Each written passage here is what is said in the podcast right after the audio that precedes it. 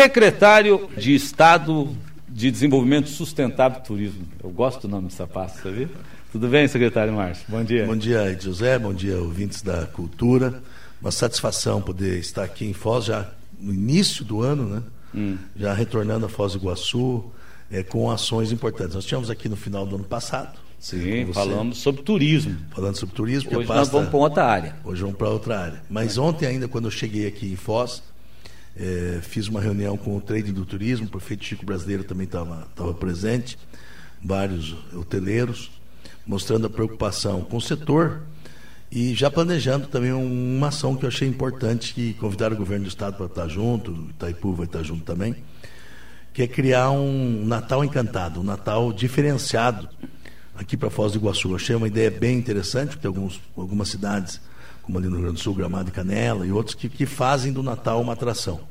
Aqui já tem um apego muito grande com o Ano Novo, né? já tem um fluxo muito grande de, de pessoas que vêm no Ano Novo é, a Foz do Iguaçu, como não foi diferente esse ano, né? mesmo com pandemia e com tudo. É, as pessoas procuraram é, esse destino, né? que já criou uma cultura das pessoas virem para passar a virada de ano aqui nos hotéis em Foz. E o Natal agora para ser uma coisa mais, mais abrangente, né? uma coisa que possa envolver toda a sociedade, possa envolver é, os alunos, escolas, porque vai ser um trabalho muito grande. Então, um projeto muito grande. É, ontem estavam muito, muito entusiasmados com isso e nós entusiasmamos também. Mesmo sendo nesse momento da pandemia, nós acreditamos que já no, no final do ano, porque como a vacinação aqui no Paraná tem dia, data e hora, né? né é. Dia 20 agora começa a vacinação, né, definitivamente. Dia então, D, hora H. É. Mas assim, é, como a gente estava conversando é, um pouco de pandemia, não tem como não falar, né? Mas você veja, a partir do que começa a vacinação, Muda os... que você começa a vacinar os grupos de risco, né? primeiro os, os, médicos, os enfermeiros que estiveram nessa linha de frente, que foram verdadeiros heróis. Hum. Eu falo isso de cadeira porque eu tenho uma filha que é médica, intensivista, né? E teve na linha de frente todo esse tempo aí, além de, de, de atender é, as pessoas que estavam com Covid, porque ela que faz a parte da intubação, porque ela é anestesista ela que tratou dos médicos e dos enfermeiros que pegaram Covid. É. Né? E graças a Deus, na mão dela, nenhum médico e nem, e nenhum enfermeiro faleceu. Né? Foi assim, um desempenho excelente. Mas os médicos estão chegando assim, estafados, estressados, porque fora o trabalho excessivo, de plantão de 30 horas que eu vi Tem um estresse psicológico, né? Psicológico. A partir do momento que ele estiver vacinado, é. né, você pode ter certeza que até o próprio desempenho do próprio médico é, melhora. Né? Então, acho estou muito feliz com isso, né? E também estou muito feliz, antes da gente entrar no, no, assunto principal, que nós vamos falar aqui hoje, o desempenho do governo.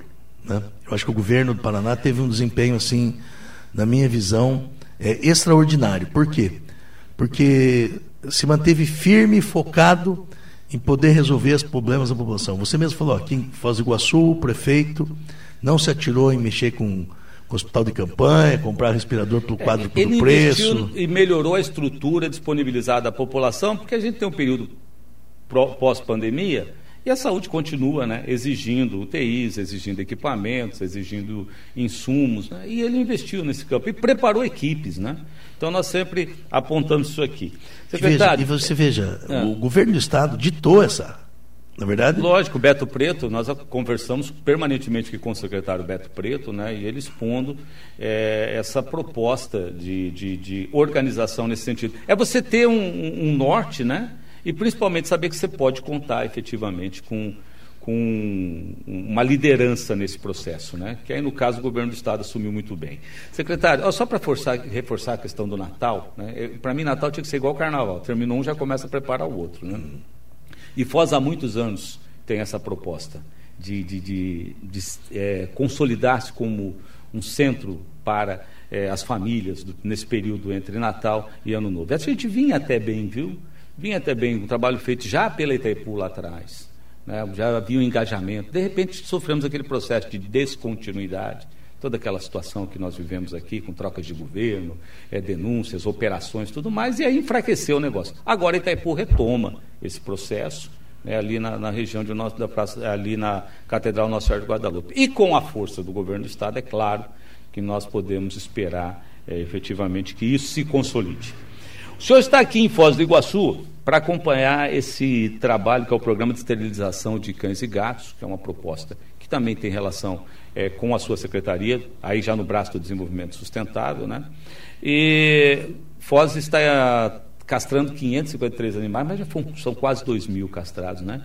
A importância desse, desse programa, secretário? Olha, esse programa, na verdade, é um programa que chama Saúde Única. O que é a saúde única? É uma coisa que já é discutida no mundo há muito tempo. E aqui no Brasil, muito pouco discutido. A saúde única é a relação da saúde do ser humano com os animais. Existe uma relação muito estreita é com os animais de produção, frango, porco, boi, etc., mas principalmente com os animais domésticos. Os pets. Porque era impensado, algum tempo atrás, que um cachorro entrasse dentro de casa. O lugar de cachorro era no quintal. Quando não, os mal cuidadores, o lugar do cachorro, mesmo o cara tendo dono, o lugar do cachorro era na rua. Né? Mas hoje não, os cachorros é, ficam dentro de casa. Era impensado você ter um cachorro dentro do apartamento. Eu mesmo tenho dois. e um deles não tem como, dorme na cama, é, junto com o pai. Né? Não, não tem jeito. Então, é, então é muito importante que esses animais estejam, estejam saudáveis para a gente poder atender isso. E essa questão, que você veja, a própria Covid-19, nós vamos voltamos falando dela, é uma doença que saiu é, do, do, morcego, passou para o porco, que chegou no ser humano, uma mutação desse. De, então, então você veja que tem uma relação estreita, né? Até com os animais silvestres, enfim. Então nós, nós estamos fazendo esse programa, que é um programa de castração gratuita de cães e gatos, né? É, cadelas e gatas, é, para poder chamar atenção esse tema, principalmente dos bons tratos aos animais. Né? Os animais têm que estar vacinados, desmifurgados, desmifurgados, né? vermifugados. É, e existe uma, um crescimento desenfreado é, dessa população.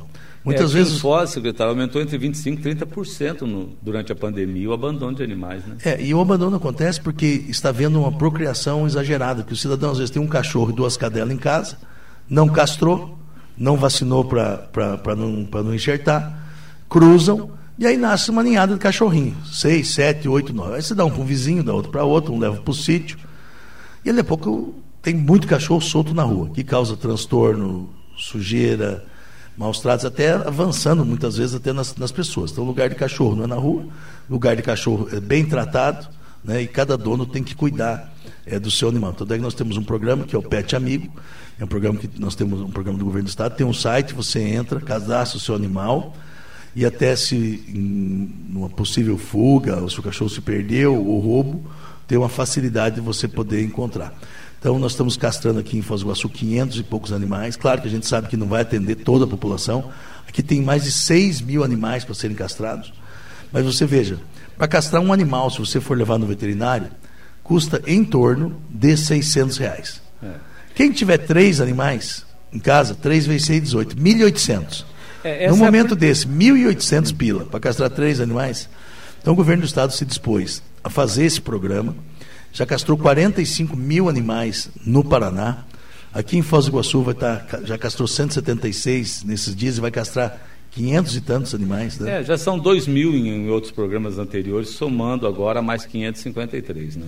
É, agora eu acho assim, importante, é o governo do Estado né? É. É, cuida de grandes causas, né, como turismo, como licenciamentos grandes ambientais, atração de novas empresas, mas também cuida da coisa que é pequena para mostrar que o governo tem um olhar atencioso para as pessoas mais simples e mais humildes. Porque é. quem vai ser atendido é, nesse programa são as pessoas mais simples e mais humildes. Né? É, nessa fase agora, nós estamos falando de cuidadores e também de organizações sociais que abrigam esses animais em situação de rua ou é, submetidos à, à violência, né, de, de que são é, é, agredidos por, por seus ex-donos. Né?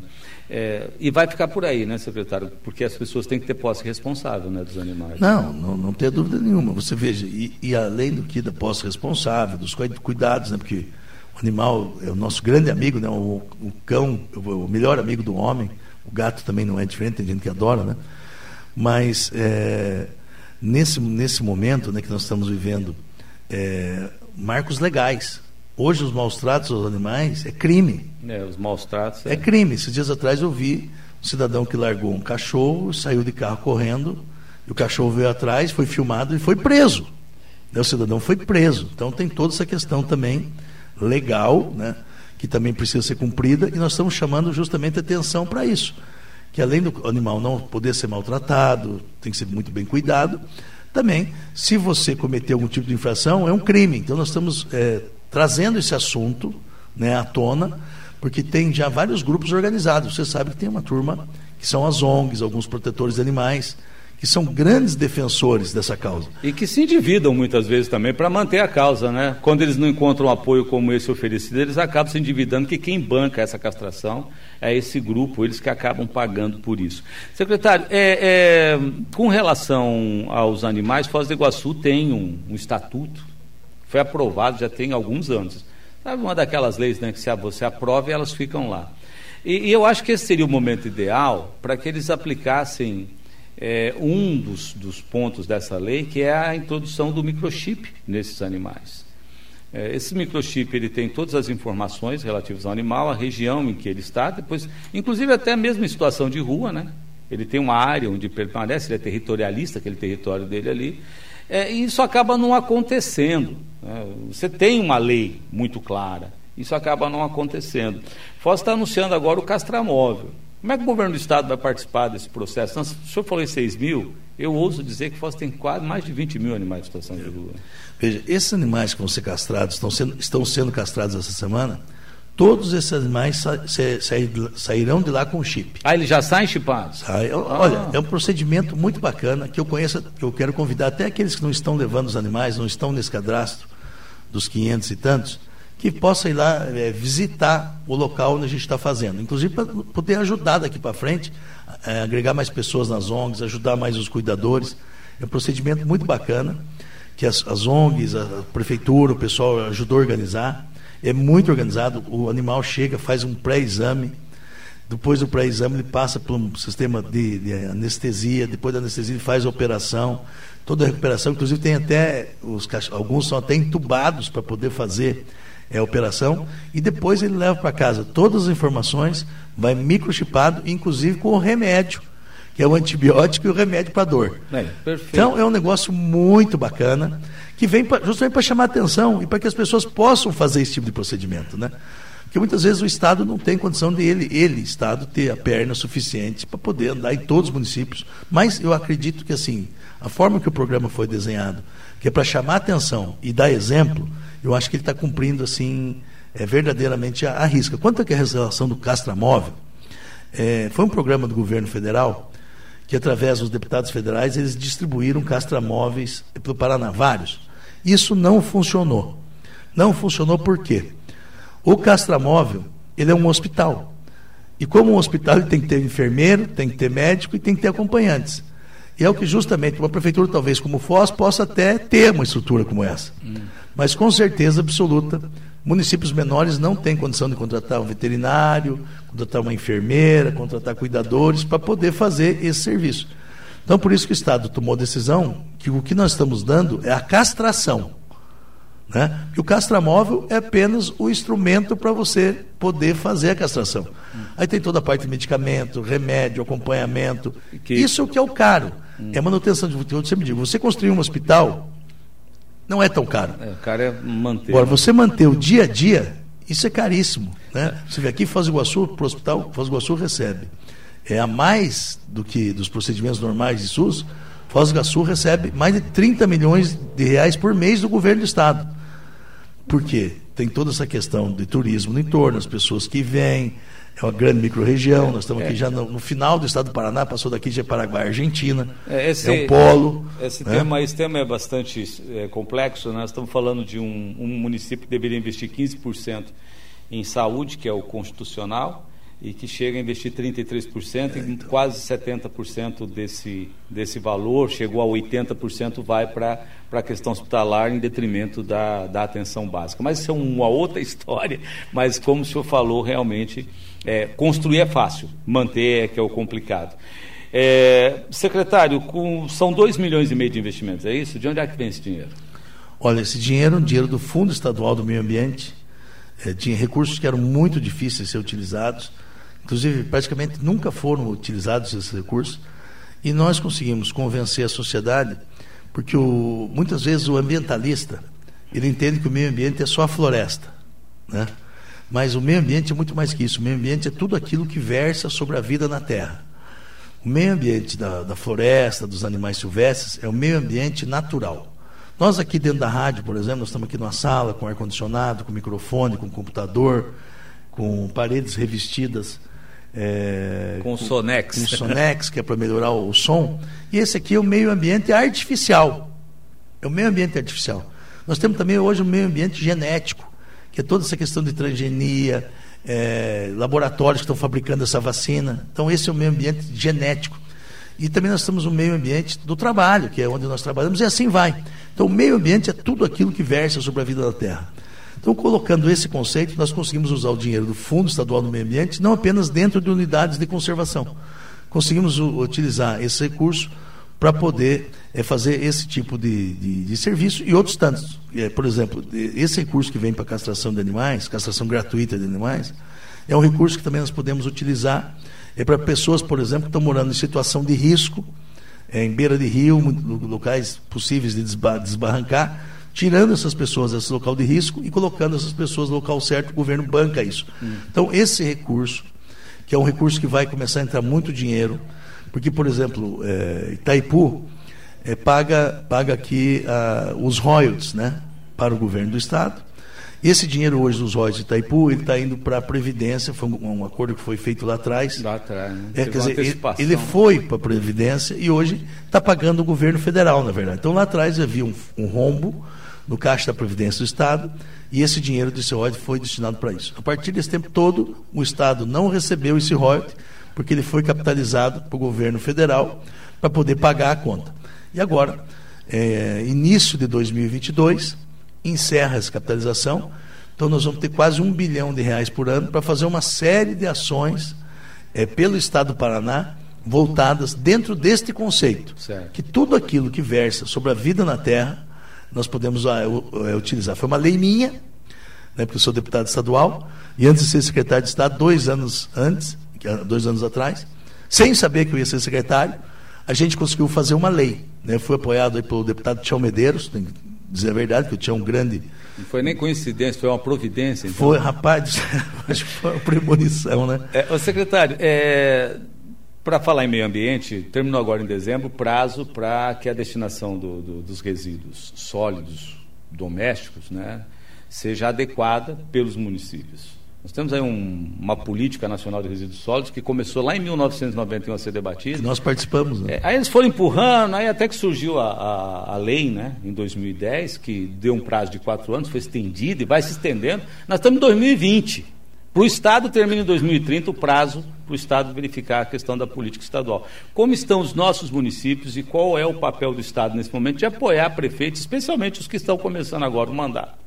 e que já tem essa, essa, essa exigência aí no lombo, né? É, a grande maioria... Para deixar claro, são os lixões que não podem existir mais, né? que devem ser convertidos em aterros sanitários, aterros controlados e tudo mais. Como é que está isso, secretário? Veja, é, vem surgindo ao longo desse tempo algumas coisas que, que, que, que, vão, que estão melhorando isso naturalmente pelo, é, pela dificuldade, porque os municípios perceberam que sozinho não tem como administrar essa situação. O governo federal e o governo do estado investiram muito em aterros sanitários, praticamente todos eles viraram lixões, salvo algum que teve boas administrações, porque é caro você manter é um aterro sanitário, e o pessoal percebeu que tem que trabalhar em conjunto. O governo federal, lá de, nessa época de 2010, já falava é, do custo para você manter um aterro sozinho e já foi é, indicando as pessoas para poder ir para o consórcio. E eu vi muitas vezes os consórcios quase, quase acontecerem, mas chega no fim não acontece porque pouco Aqui levanta. Em Foz não aconteceu porque o povo não deixou. Então, mas, mas não é. É que às vezes levanta um vereador é. e me pega como uma bandeira política e diz: olha, eu não quero receber o lixo do, do município A, B, C, D, E, S. Porque é uma grande bobagem. Porque o lixo é o lixo. Quem divide que Foz do Iguaçu vai até determinado ponto, que Medianeira vai dali para frente, Somos nós, o homem. O lixo ele não sabe que ele é, do, que ele é de Medianeiro, que ele é de Foz do Iguaçu, que é, ele é de tem Capanema. vida útil, né, secretário? Né? Não, mas aí que está. Se os aterros, hoje, é da maneira que são, com as tecnologias que têm, eles, além de ter todo um controle do chorume que é, que é exalado, que pode ser transformado em energia, existem hoje já aterros sanitários que já estão sendo convertidos em energia. Qual era o grande problema? E, e aqui no Paraná não era diferente. Novas tecnologias tinham uma restrição muito grande para serem implantadas. E as primeiras grandes tecnologias que vieram é, para transformar o lixo em energia, ou o lixo em madeira, ou o lixo em asfalto, ou em lixo em cinza, que pode ser agregado em outros produtos, ele tinha uma dificuldade muito grande de licenciamento ambiental. Porque não existia um parâmetro, é uma coisa nova. Hoje nós temos já é, situações que nós estamos já instalamos, inclusive, equipamentos modulares em municípios de até 10 mil habitantes, que são grande parte dos municípios, que através é, de uma incineração por pirólise em novas tecnologias acaba é, mantendo as emissões atmosféricas muito dentro do, de, de, pequenos padrões que são hoje admitidos pelas organizações internacionais e isso já está acontecendo. E aí também é, planos um pouco maiores de, de poder unir vários municípios. E aqui no Paraná nós regulamentamos isso e o risco é do empreendedor. Nós estamos liberando para que possam fazer essas indústrias de transformação dos resíduos sólidos no Paraná. E o risco é do empreendedor. Depois de feito, nós liberamos para fazer. Depois de feito, nós vamos fiscalizar. Se tiver dentro dos padrões internacionais, ele funciona. Se não tiver, ele fecha. Nós fechamos. Então, nós, nós, nós demos uma, fizemos uma mudança muito grande, porque antigamente o técnico queria dizer que pode e que não pode. Não. As tecnologias do mundo estão muito na frente dos técnicos nossos, porque a tecnologia avançou demais. Então, o risco é do empreendedor. A partir do momento que o empreendedor quer pegar o financiamento e fazer é um negócio desse, ou quer ele pegar o dinheiro dele e fazer, o risco é dele. Se funcionar, porque o resíduo sólido, ele dá dinheiro, ele tem condição de, de, de gerar muito recurso. Tem valor e hoje social, também, é, né? E hoje renda, também, né? nós aqui no Paraná já estamos funcionando, que é uma coisa que já acontecia e veio em teste muito tempo, e nós aqui regulamentamos, que é o tal coprocessamento. O que, é o coprocessamento? É aproveitar o resíduo sólido, quer dizer, aquele que pode ser utilizável, para queimar né, na, nas, no, nos fornos, na verdade, das cimenteiras, para fazer o cimento É, mas, secretário, minha preocupação é com, com essas administrações né, iniciadas.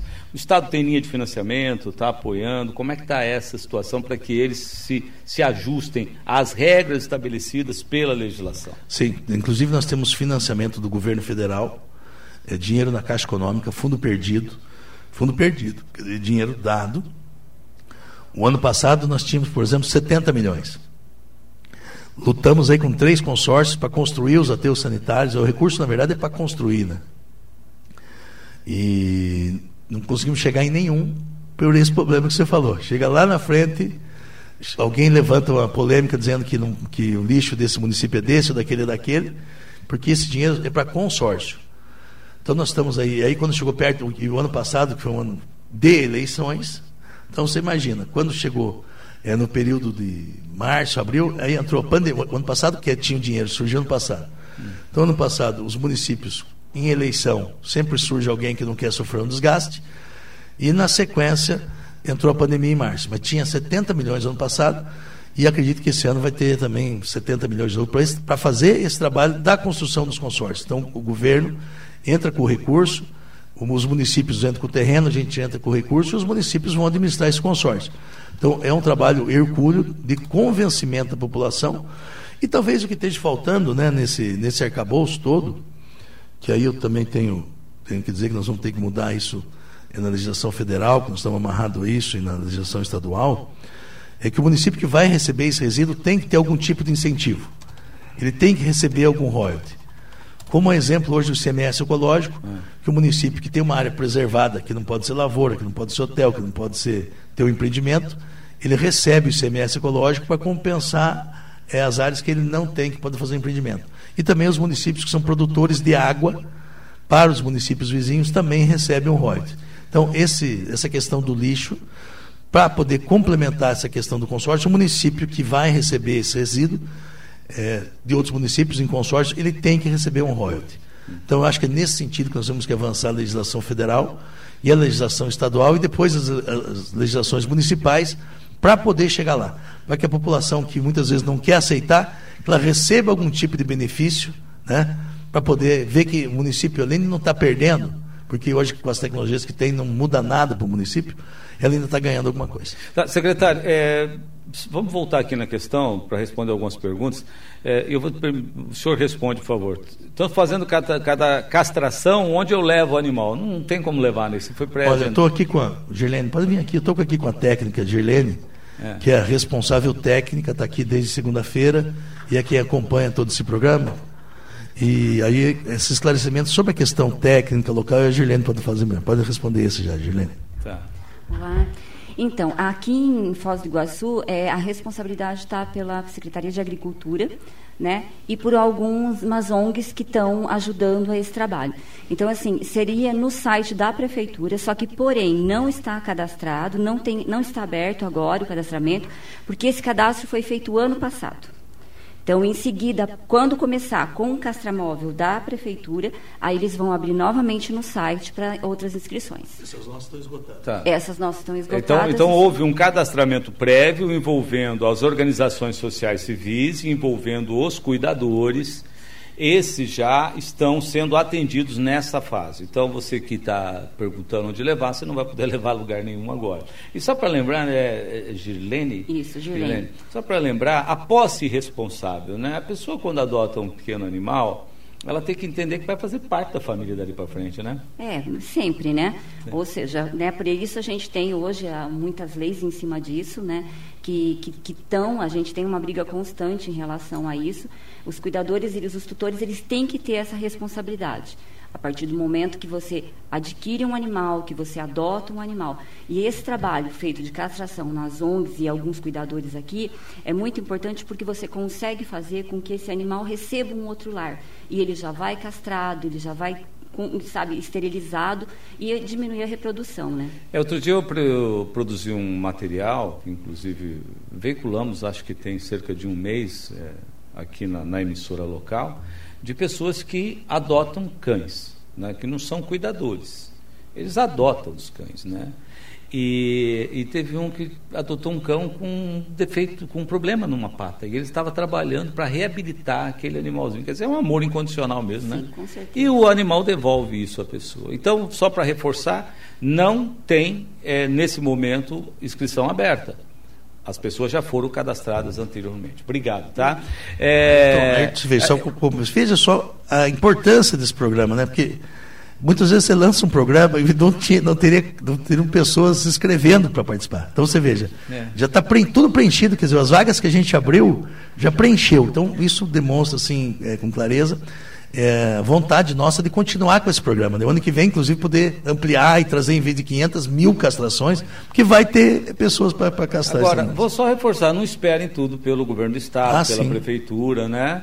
É. Secretário, a pergunta agora é direta, tá? Para é, o Ayrton, o secretário falou sobre a participação do, do Estado no Natal. Qual seria a contribuição do, do Estado? Olha, primeiro é a contribuição financeira, né? Primeiro, que você fazer um grande projeto desse tamanho, é, a comunidade local é que tem que desenvolver o projeto, porque não tem como o governo do estado desenvolver um projeto para Foz do Iguaçu. Foz do Iguaçu vai ter que desenvolver um, um, um programa é, para Foz do Iguaçu, né? Então nós vamos, nós tivemos a reunião ontem com o pessoal dos hotéis, com o trade turístico e dissemos que vamos dar todo o apoio porque Itaipu está elaborando o projeto, como você mesmo falou, já vinha lá de trás, inclusive o pessoal de Itaipu está lá é, em Gramado, Canela, podendo, podendo ver é, essa situação, e o governo do Estado vai poder estar tá participando é, com recursos financeiros e no apoio através da mídia, né? Porque nesse, nessa questão da retomada, nós temos aí já, é, nós temos um convênio com o governo federal, elaboração é, de vários materiais impressos de, de mídia é, social para poder estimular o turismo e também uma grande campanha de divulgação em rádio, televisão maciça, com investimentos vultuosos de recursos do governo do estado para poder alavancar essa, essa grande bombada. Aí o pessoal perguntou, Márcio... Essa é a terceira fase, né? Que é vocês lançam é agora em março, né? Terceira fase. E aí o pessoal me falou, falou, Márcio, mas por que, que isso não está sendo feito agora? Falei, não está sendo feito agora porque tem uma série de restrições para as pessoas poderem ir. Como é que nós vamos estimular as pessoas a irem se nós estamos segurando o número de pessoas? Então, a partir do momento que começa a vacinação, nós vamos começar uma divulgação em massa do turismo do Paraná e estimular que as pessoas eh, viajem. Agora, apesar que você sabe, né? É, mesmo com todas as restrições, as pessoas estão saindo. É, a sua equipe técnica fez uma pesquisa, inclusive, que mostra a vontade das pessoas de viajarem em 2021. Né? Tem uma pesquisa da Paranaturismo que mostra é, esta condição. Né? É, Gerlene, só queria te perguntar uma coisa. Aqui eles perguntam assim, eu posso levar meu cachorrinho lá só para colocar o chip? Não dá, né? Não, não dá, infelizmente não. É, realmente as inscrições foram feitas no ano passado, é. né? então é na próxima, né? na próxima a gente consegue, mas agora no momento não dá mais. Então tá bom, né? Porque tem gente querendo levar só para colocar o chip, mas você pode fazer isso com uma clínica veterinária, isso, né? Com certeza. E não custa tão caro assim esse chip, me parece. Não, né? eu acho que não mesmo, e acredito que no próximo, no próprio programa, né, de Foz, quando é, iniciar o programa do caça móvel aqui próprio do, do município, eu acredito que eles já também coloquem o chip junto. Secretário, muito obrigado. Sempre um prazer recebê-lo aqui, é sempre uma conversa agradável. Esperamos seu breve retorno. Quarta-feira que vem. Já está programado. Quarta-feira que vem. Porque, na verdade, é o seguinte: essa viagem minha começou é. É, em Foz do Areia. Eu, tô, eu, eu, visitei ontem quatro usinas hidrelétricas: hum. Foz do Areia, Segredo, Salto Santiago e, e Salto Osório. E hoje, agora, eu vou visitar o Baixo Iguaçu e a, e a outra que é ali em Capanema. Por quê? Para definitivamente a gente criar, é, um, um, além do roteiro, um destino turístico para isso. Né? Nós estamos em uma região fantástica e eu criei uma lei e uma resolução agora é, que disciplina o uso do entorno dos reservatórios artificiais. Hum. Que tem usina aqui com 40 anos, que tem até construções no entorno, mas é, clandestinas. Então eu fiz uma resolução que disciplina como nós podemos utilizar. Então nós vamos poder fazer casa, pousada, hotéis, inclusive já tem um resort ali em Osório começando e com muita força.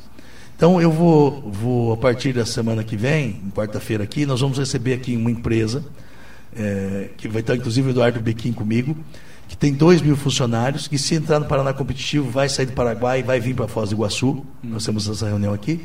E na sequência, aí como eu desci o Rio Iguaçu, eu vou subir o Rio Paraná.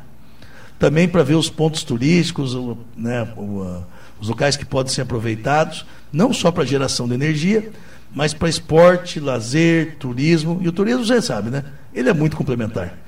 Ele acaba sendo uma coisa assim fantástica é, que, vai, que vai se expandindo. dele é fantástica. Né? Então, quarta-feira que vem, nós vamos estar aí, provavelmente no final da tarde, quinta-feira de manhã. Ok, então, secretário, obrigado por sua participação aqui no Jornal da Cultura.